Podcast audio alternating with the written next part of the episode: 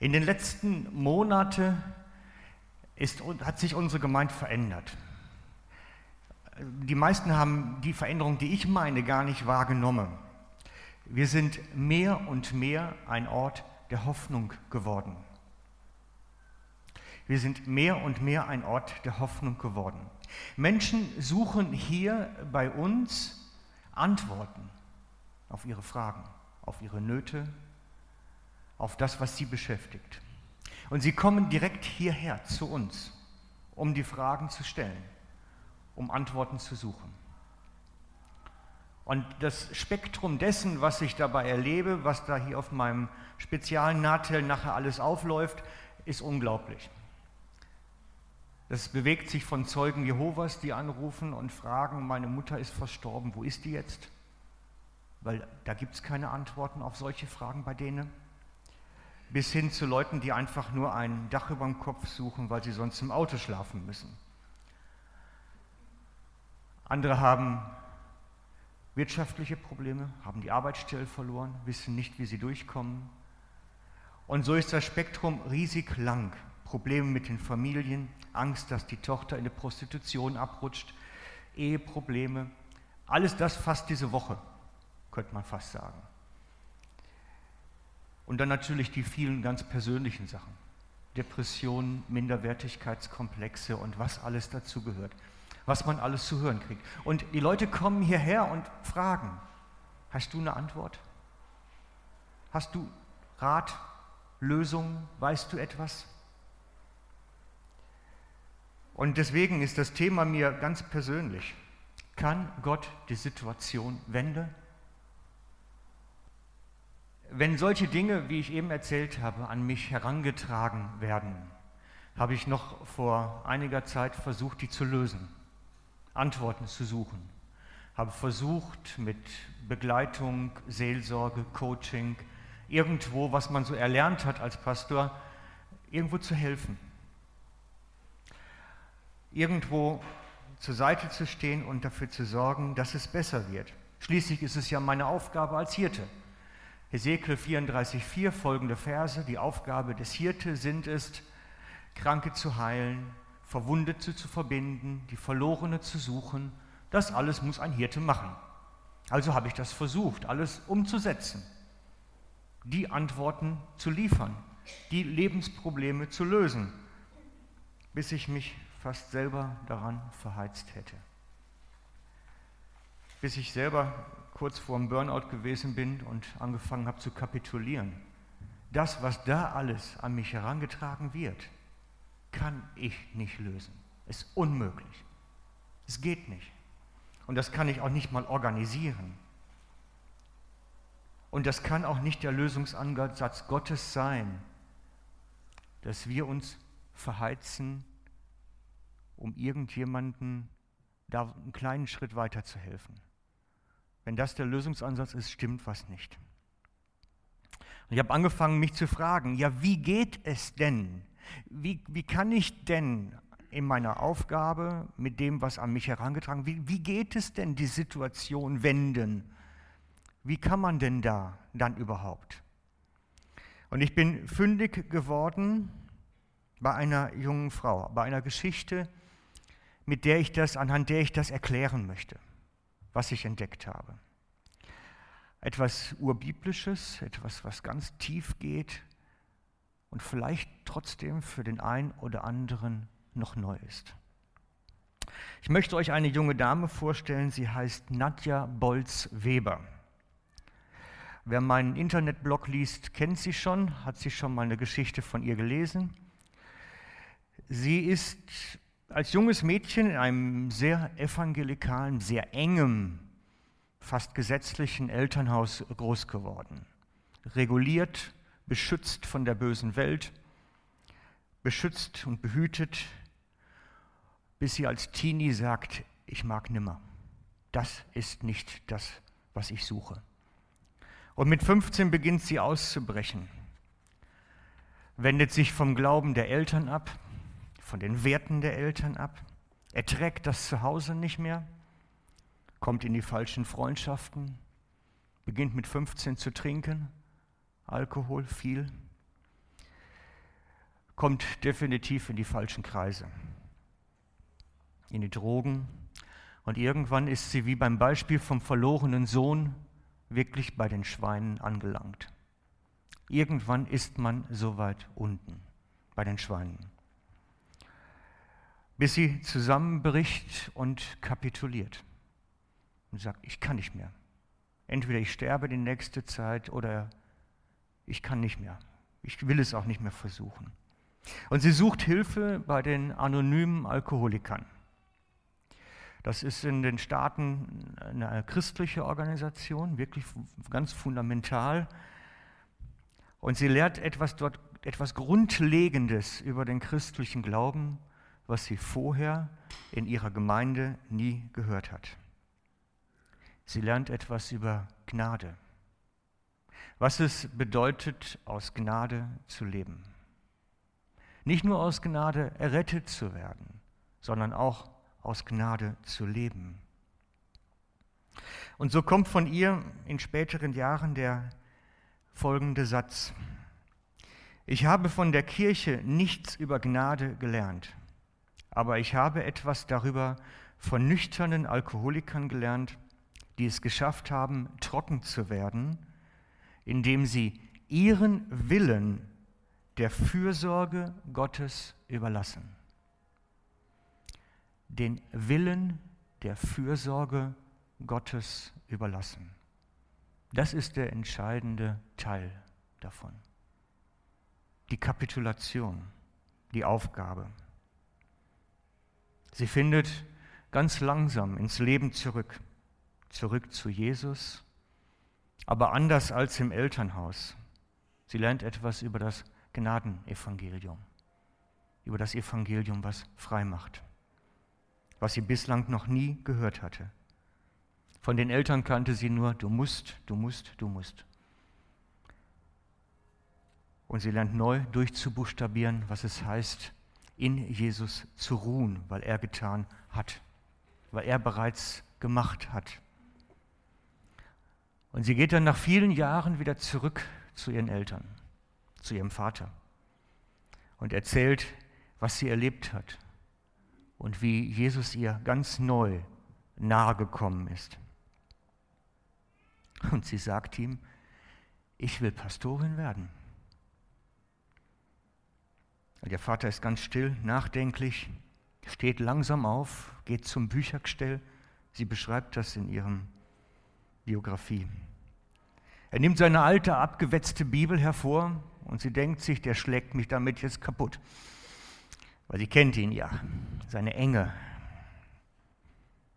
Oder zumindest, dass er ihr verbietet, die Geschichte, mit der Begründung auf 1. Korinther 14, die Frau Schweiger schließlich in der Gemeinde.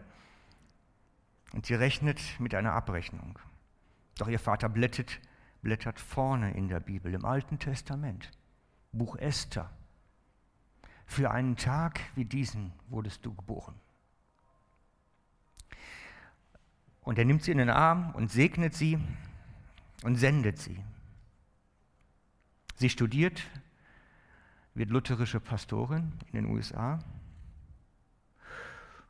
Sieht gut aus. Aber das Bild täuscht. Das Bild täuscht. Sie hat die, die bei den Schweinen sind, nicht vergessen. Sie hat nicht vergessen, wo sie herkommt, was sie erlebt hat und wie es dort ist. Und sie geht wieder zurück zu den Schweinetrögen und verkündet Gnade Gottes. Sie bringt denen, die da immer noch hocken, Evangelium, die frohe Botschaft, dass es eine Rückkehr gibt zum liebenden Vater, dass es möglich ist und dass es möglich ist, in seinen Armen zu ruhen. Evangelium der Gnade. Ihre Botschaft? fast immer dieselbe. Ich habe von der Kirche nichts über die Gnade gelernt, aber ich habe etwas von den nüchternen Alkoholikern gelernt, die es geschafft haben, trocken zu werden, indem sie ihren Willen der Fürsorge Gottes überlassen haben. Den Willen der Fürsorge Gottes überlassen.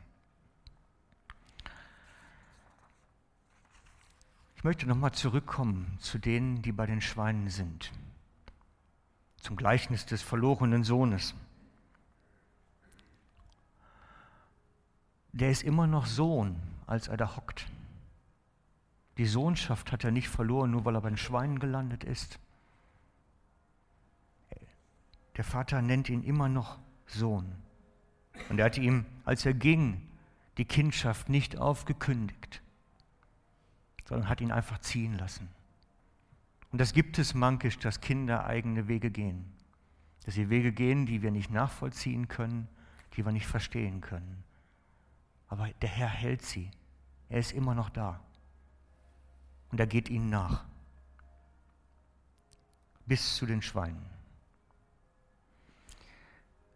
Der entscheidende Moment beim verlorenen Sohn ist der, als er kapituliert.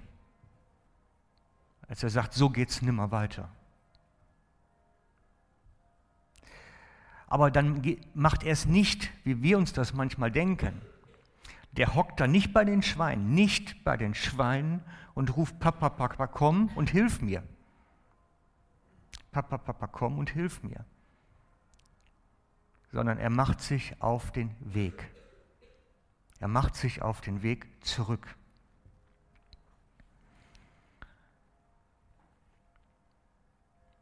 Und damals hat er sich auf eine reale Wanderschaft gemacht zum Vater zurück. Bei uns in unseren Tagen ist das natürlich anders. Wie sagt es Jesus der Frau am Brunnen? Gott ist Geist und die ihn anbeten, müssen ihn in Geist und Wahrheit anbeten. Das heißt, die Rückkehr zum Vater findet in uns statt, in unserem Herzen, in der Begegnung mit ihm dort. In unserem Herzen findet die Begegnung mit dem Vater statt. Es ist eine Pilgerschaft in uns, die wir eigentlich antreten. Der, der auf uns wartet, nimmt uns in die Arme wieder zurück. Zurück ganz zum Anfang, zu den geschilderten Problemen, die ich immer wieder zu hören bekomme, wenn Menschen zu mir kommen. Da hilft kein Flicken und kein Reparieren. Da hilft Kapitulieren. Das Kapitulieren und Aufgeben, es selber versuchen, retten zu wollen und sich einzugestehen, ich brauche den Vater, der sich jetzt kümmert. Ich brauche ihn. Dieses sich in die liebende Arme des Vaters zu werfen, weil er es lösen muss. Die weiße Fahne. Ich mag nimmer. Das ist das Sinnbild dafür. Was bedeutet das praktisch? Es sind eigentlich mehrere Sachen, die da ineinander greifen. Es bedeutet praktisch, dass wir einen inneren Schritt des Kapitulierens gehen. Die erstens die Feststellung, ich kann es nicht selber. Das ist Aufgabe. Ich kann es nicht selber. Und das Einstellen der Versuche, es auch selber zu machen. Manchmal brauchen wir diesen effektiven Punkt. Zweitens, das Feststellen, ich brauche die Hilfe von dem himmlischen Vater, von seiner Macht und Stärke. Er muss eingreifen, er kann es. Ich brauche die Hilfe von einem, der es kann. Und dann das Warten auf sein Eingreifen. Nicht wieder selber anfangen, nicht wieder selber lösen. Etwas Aktives warten, nämlich seine Nähe suchen das ist ja der Punkt beim verlorenen Sohn. Er sucht die Nähe zum Vater und macht sich auf dem Weg. Warten ist nicht einfach in den Sessel hocke. Warten heißt da, ich mache mich auf den Weg zurück. Das ist das Bild vom Weinstock und dem Dransein am Weinstock als Rebe. Sein Lebenswasser in den Adern zu spüren, sein Wirken des Geistes in uns. Das ist die Veränderung, die dann kommt. Bleiben wir beim Bild des verlorenen Sohnes. Was passiert, als er zurückkommt? Die Geschichte kennen wir alle, könnte mir fast jeder beantworten, behaupte ich mal. Der Vater nimmt ihn die Arme und sagt, toll, dass du wieder da bist. Mensch, wir haben deine Arbeitskraft so vermisst hier. Dein Bruder kommt alleine einfach nicht klar. Der kriegt's nicht gebügelt alleine auf den Feldern bei den Viechern. Du musst unbedingt jetzt gleich mal gucken, was der da für ein Seich wieder gemacht hat die Zeit hindurch, als du nicht da warst. Wir brauchen dich hier. Gut, dass du das entdeckt hast. Der Vater sagt, komm, wir machen eine Party. Wir feiern zusammen. Lass den anderen ruhig auf dem Acker sein. Wir feiern. Es ist eine andere Ausgangslage. Der Vater lädt uns ein, zu feiern, zur Gemeinschaft, nicht zum Arbeiten. Der liebevolle Vater möchte Zeit mit uns verbringen und nicht das Malochen. So sagt man im Ruhrpott dazu, das Malochen. Wir wollen das nur eigentlich menschlich anders machen. Wir möchten ja ihm unsere Dankbarkeit erweisen. Wir möchten doch ein bisschen was zurückgeben von dem, was er Gutes getan hat. Also strengen wir uns doch an und gehen auf den Acker, um dem Vater eine Freude zu machen. Aber der Vater sagt eigentlich, äh, Party, nicht ackern, arbeiten, ackern. Es ist in uns der Wunsch, Gott gefallen zu wollen. So wie es natürlich ist, dass Söhne ihren Väter gefallen wollen, ist es natürlich, dass wenn wir Gottes Kinder werden, versuchen, Gott zu gefallen durch das, was wir tun. Und letztlich plötzlich wieder auf einen Weg kommen in den Acker hinein.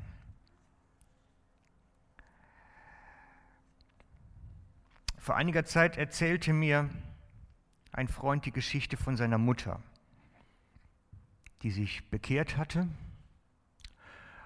und die als Zeichen ihrer Hinwendung zum Vater sich ein bis zwei Jahre, ich weiß es nicht mehr, mit zerknittertem Gesicht in die Gemeinde setzen musste.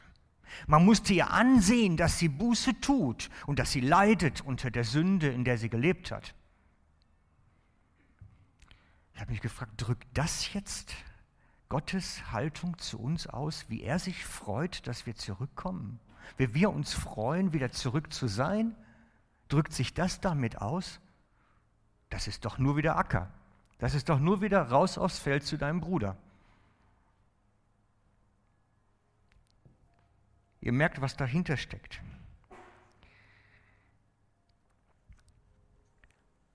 Das ist ungefähr so, als wenn man dem heimgekehrten Sohn verweigert, mit dem Vater zu feiern und ihn wieder auf den Acker der eigenen Werke schickt. Auf den, zu dem Bruder, der es ja nicht alleine schafft. Freunde, das ist nicht, sowas ist nicht der neue Bund. Das ist nicht Evangelium.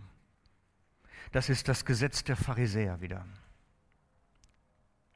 Das Evangelium ist frohe Botschaft. Wir dürfen hineintreten in das Land der Ruhe, ankommen bei ihm. So etwas ist nicht die Gnade Jesu, sondern die Gesetzlichkeit der Pharisäer. Und darum geht Jesus so heftig mit ihnen um weil sie genau dahin versuchen, die Menschen zu bekommen, auf den Acker der eigenen Werke. Und so sagt Jesus zu ihnen, sie binden Bündel schwerer Lasten zusammen, legen sie den Leuten auf die Schulter, sie selbst aber haben keine Lust, diese Lasten auch nur mit der Fingerspitze zu berühren. Ist der Geist des Pharisäers. Geh auf den Acker zu deinem Bruder, und mach es wieder selber, aus eigenen Werken, aus eigener Kraft. Was hat das mit uns hier heute Morgen alles zu tun? Was ist das, was das, das Persönliche, was ich am Anfang gesagt habe? Ich glaube, dass wir alle mindestens einmal im Leben an den Punkt des Kapitulierens kommen. Mindestens einmal, meistens vielfach. Also ich kann von mir nur sagen, dass es vielfach kommt aber es mag auch sein, dass es andere wieder weniger haben. Dass wir an einen Punkt kommen, alle, an dem wir nur noch kapitulieren können und sagen, wir kriegen es selber nicht hin. Es geht nicht. Und wo Jesus uns einlädt, uns in seine Arme zu werfen. Wo wir es mit eigener Kraft mit unserer Bildung, mit unserem Wissen, aber auch mit unserer Frömmigkeit nicht hinkriegen. So ähnlich wie dieses Springen, was ich im Monatsprogramm auf die Titelseite genommen habe mit dem 5-Meter-Brett. Ich kann lange auf dem Turm da oben hocken und irgendwann kommt der Punkt, da muss ich mich Gott in die Arme werfen. Irgendwann ist der Tag. Er kommt, so oder so.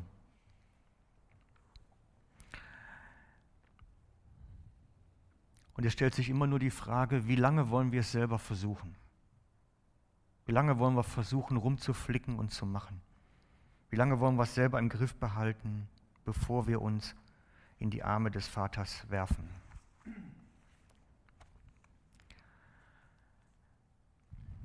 Aber wenn wir das dann geschafft haben, uns in die Arme des Vaters hineinzuwerfen, schaffen wir es denn auch da drin zu bleiben? Das ist doch die Frage, der ich nachspüren möchte heute Morgen. Schaffen wir es, in den Armen zu bleiben, in der Gnade, oder gehen wir wieder raus auf den Acker des Schaffens, des Arbeitens für Gott? Dem spüren wir doch heute Morgen mal nach. Gestatten wir es uns, mit dem Vater zu feiern, während der Bruder auf dem Acker sitzt und arbeitet und mal locht? Schaffen wir es? Halten wir das aus? Ich habe so oft erlebt, wie es Geschwister in dieser Ruhe, in dieser Gnade begonnen haben und dann nachher auf dem Acker geendet sind. Dass wir machen es selber. Wir schaffen das aus eigener Kraft.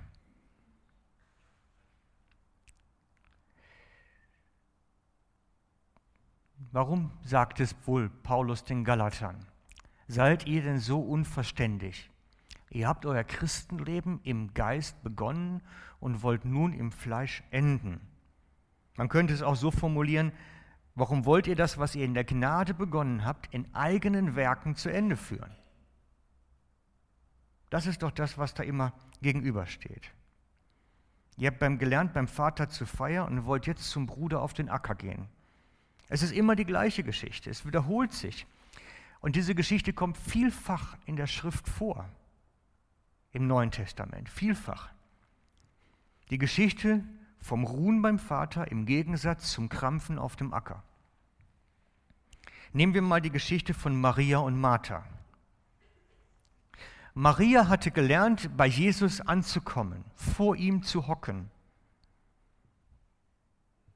Sie konnte in seiner Nähe ruhen. Sie war wie der verlorene Sohn, der zum Vater zurückkommt und der mit ihm feiern kann. Und dann kommt die Schwester, Martha, vom Acker. Ah, nein, Entschuldigung, von der Küche. Und sagt dann so, meine liebe Schwester, jetzt musst du mir helfen, kommen in der Küche oder auf dem Acker oder wo auch immer. Jetzt komm raus. Sie soll es auch ruhig schwer haben. Sie darf ruhig auch einen Preis für die Zugehörigkeit zu Jesus bezahlen. Darf doch auch ruhig arbeiten und malochen. Sie soll es auch ruhig schwer haben, wie ich es hier habe. Die Geschwister Martha Maria ist eigentlich eine Pendant-Geschichte zum verlorenen Sohn. Der eine, der es geschafft hat, beim Vater oder bei Jesus zur Ruhe zu kommen, zu dem anderen, der arbeiten muss, der krampfen muss. Die Geschichten haben da ihre Parallelen. Aber die beiden Brüder in Lukas 15 und die beiden Schwestern in Lukas 10 sind nicht die einzigsten Vergleiche zwischen dem Leben in der Gnade und dem Leben in den Werken. Es gibt noch mehr, viel mehr Parallelen. Nehmen wir die Geschichte oder das, was erzählt wird in den Evangelien vom Petrus und vom Johannes. Das waren auch so zwei solche Typen. Petrus derjenige, der für Jesus streitet, der für ihn kämpft. Der, als er verhaftet werden soll, das Schwert nimmt, dem Soldaten das Ohr abhaut. Er ist in den Werken. Er muss Jesus verteidigen. Er muss es machen. Jesus allein kann das nicht. Er muss ihn nachher zurechtweisen. Er sagt, ich habe genügend Legionen himmlischer Heere, die mir zu Hilfe kommen, wenn ich es nur brauche und wenn ich es nur sage. Aber er war in den Werken. Ich muss für Jesus. Der kann das sonst nicht allein. Und im Gegensatz dazu Johannes, der einfach an der Brust des Meisters liegen kann beim letzten Abendmahl, ruhen kann.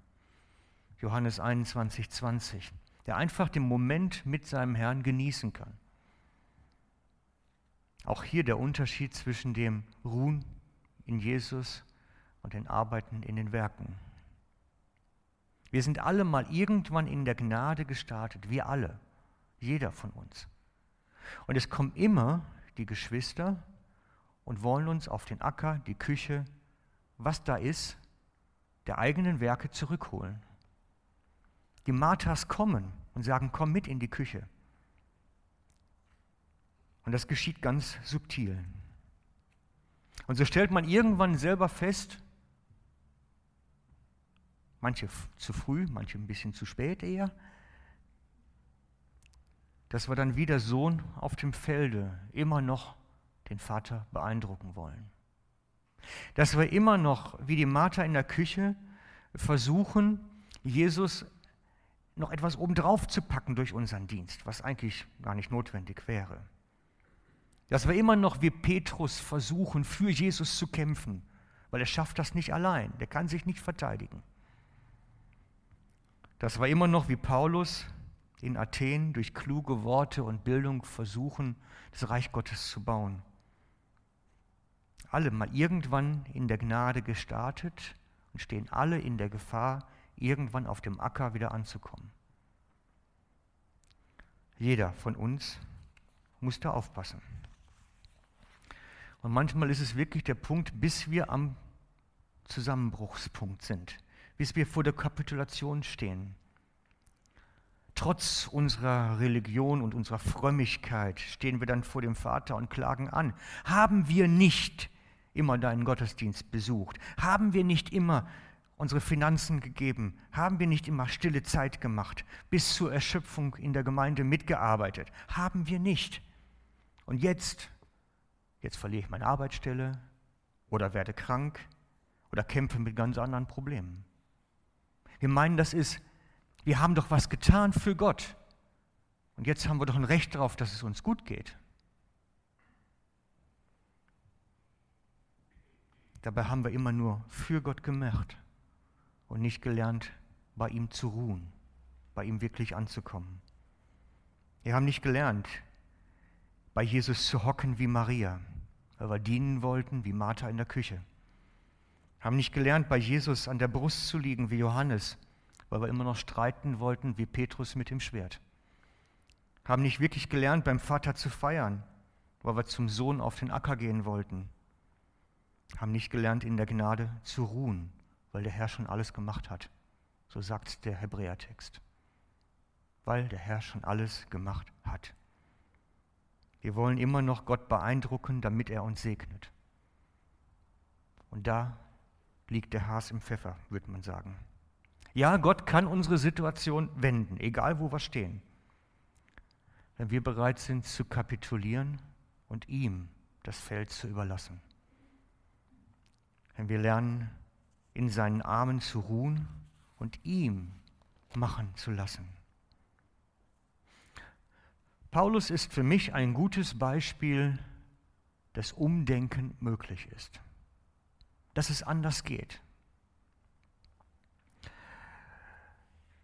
Wir können das gesehen in den Berichten von Apostelgeschichte und dem ersten Korintherbrief am Anfang. Nehmen wir mal den geschichtlichen Hintergrund in Athen angekommen, versucht, versucht Paulus die Athener durch kluge Worte, durch eine gute Strategie, durch, durch äh, all sein Wissen zu Christen zu machen, von ihren Göttern wegzuholen. Er stellt sich auf den Aeropark und verkündet den Schöpfer Gott, versucht zu überzeugen, dass das richtig ist, Wir lesen das in Apostelgeschichte 17, 22. Da stellte sich Paulus mitten auf den Aeropark und begann, ihr Männer von Athen, nach allem, was ich sehe, seid ihr außergewöhnlich religiöse Leute. Und dann fährt er fort, argumentiert, argumentiert damit, dass sie eigentlich an den falschen Gott glauben. Aber das, was er da macht, ist nichts weiter, als auf dem Acker zu pflügen. Er versucht für Gott zu machen. Und er argumentiert und redet sich da und scheitert. Er will aus seinen eigenen Werken evangelisieren. Und dieses Erlebnis in Athen verändert ihn. Wir können das genau sehen, dass er danach nach Korinth kommt. Und als er von dieser Zeit des Ankommens in Korinth nachher schreibt, im ersten Korintherbrief, da tönt das völlig anders. Die Ausgangslage in den Städten sind sehr ähnlich gewesen. In Athen war er innerlich aufgewühlt durch die vielen Götzenstatuen, durch die ganzen Abgöttereien, die da los waren. In Korinth war der moralische Verfall extrem. Mindestens 1000 Prostituierte waren in der Stadt, sagen die Historiker. Mindestens drei Viertel der Männer waren homosexuell. Knabenschänderei gehörte zum Alltagstun. Die Stadt war moralisch völlig verfallen. Und er hätte normalerweise wie in Athen sich dahinstellen müssen und Partei ergreifen müssen. Aber es tönt ganz anders, als er nachher über die Korinther schreibt oder an die Korinther schreibt. Er versagt in Athen und steht in Korinth bewusst schwach und sagt, ich bin zu euch gekommen, schlagen es gerade mal nach, Apostel. Genau, ich bin zu euch gekommen und, da haben wir es, meine Rede und meine Verkündigung bestand nicht in überredenden Worten menschlicher Weisheit. Das ist das Gegenteil von Athen. Das ist das Gegenteil. In Athen hat er genau das versucht seine Verkündigung mit überredenden Worten seiner eigenen Weisheit. Das hatte er in Athen gemacht. Und in Korinth kommt er an und sagt, hier bin ich schwach und ich versuche nicht, euch zu überreden, sondern in Erweisung des Geistes und der Kraft. Er lässt Gott den Raum, dass er wirken kann. Nicht er, Paulus, muss die Leute überreden, muss überzeugen. Er überlässt es, Gott selber zu wirken. In Erweisung des Geistes, also durch das, was Gottes Geist letztlich tut. Paulus kommt als Kapitulierter nach Korinth und versucht nicht mehr zu überreden wie in Athen oder schon vorher in Jerusalem. Er kommt als jemand, der einfach Evangelium bringt, die Botschaft der Gnade und das Wirken Gott überlässt. Und Gott bestätigt diese Reden durch das Wirken seines Geistes, wie das auch immer ausgesehen hat. Paulus lässt sich nachher nicht wieder locken auf den Acker der Brüder. Nachher kommen dann Jakobus und einige Anhänger von Jakobus nach Antiochia in Galater 2.11 steht das geschrieben. Und versuchen ihn dann wieder auf den Acker zurückzuholen. Und er sagt, stopp, nein, Schluss jetzt. Schluss mit dieser pharisäischen Denken. Schluss. Was bedeutet das für uns heute Morgen? Es geht um ein grundsätzliches Lebensmodell eigentlich. Ein Lebensmodell der Kapitulation. Ein Lebensmodell, wo ich weiß, ich krieg's nicht hin. Und am besten versuche ich es auch nicht. Sondern werfe mich gleich beim Vater in die Arme, dass er es machen kann. Der uns einlädt, in seiner Ruhe, in seiner Ruhe anzukommen. Der Begriff das Paulus in den Briefen verwendet, Gnade und Friede sendet euch. Es ist immer eine Doppelung bei den Briefen von Paulus, wo Gnade und Friede zusammenhängen. Wer lernt in der Gnade zu leben, wird den Frieden Gottes empfangen. Übernatürlichen Frieden, der uns innerlich ruhig macht in den wildesten Stürmen. Es hängt zusammen. Und es bedeutet einiges ganz praktisch zu lernen. Maria hat es gelernt, ihre Gastgeberpflichten zu vernachlässigen und sich vielleicht damit auch einen schlechten Ruf einzuhandeln. Und zuzuschauen, wie Martha arbeitet und sie arbeiten lassen.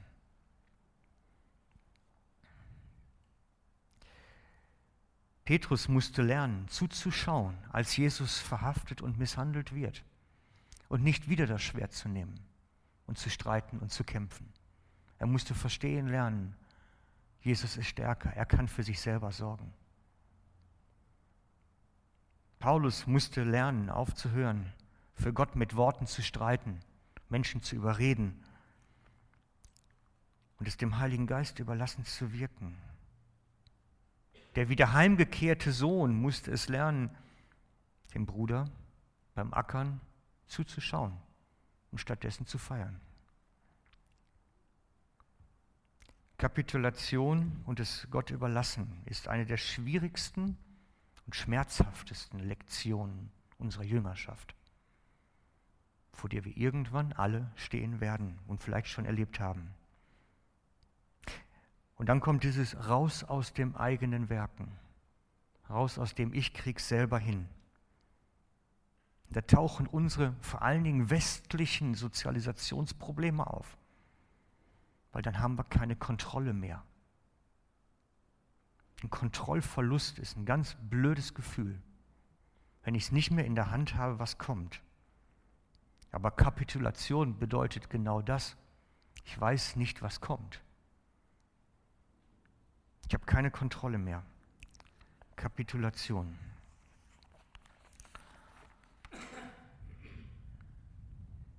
Das ist eine grundlegende Lektion, die im Hebräerbrief als der Anfang der Grundlagenlehre genannt wird. Er wird genannt das Ende der toten Werke und das Ankommen im Land der Ruhe. Und das wünschen wir uns alle, dass wir in seiner Ruhe ankommen in diesem Frieden, den Gott für uns hat.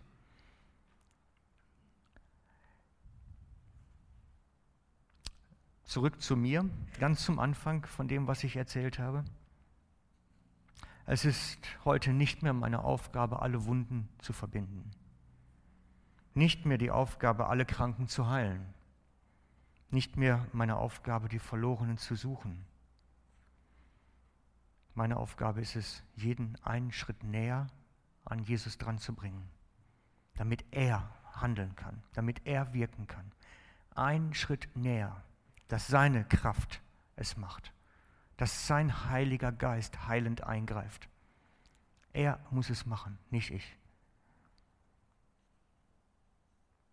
Er, Jesus, ist stark genug. Der braucht nicht noch, dass ich noch auch noch dazu komme und irgendwas rumwurstel. Runter von den eigenen Werken und näher zu Jesus. Das ist der Schlüssel für uns alle, in welchen Problemen und herausfordernden Situationen wir auch immer stehen. Den Willen, den eigenen Willen der Fürsorge Gottes überlassen. Das war der Schlüssel heute Morgen. Ja, Gott kann jede Situation wenden, wenn es wir es ihm hergeben und aufhören selber zu machen. Amen.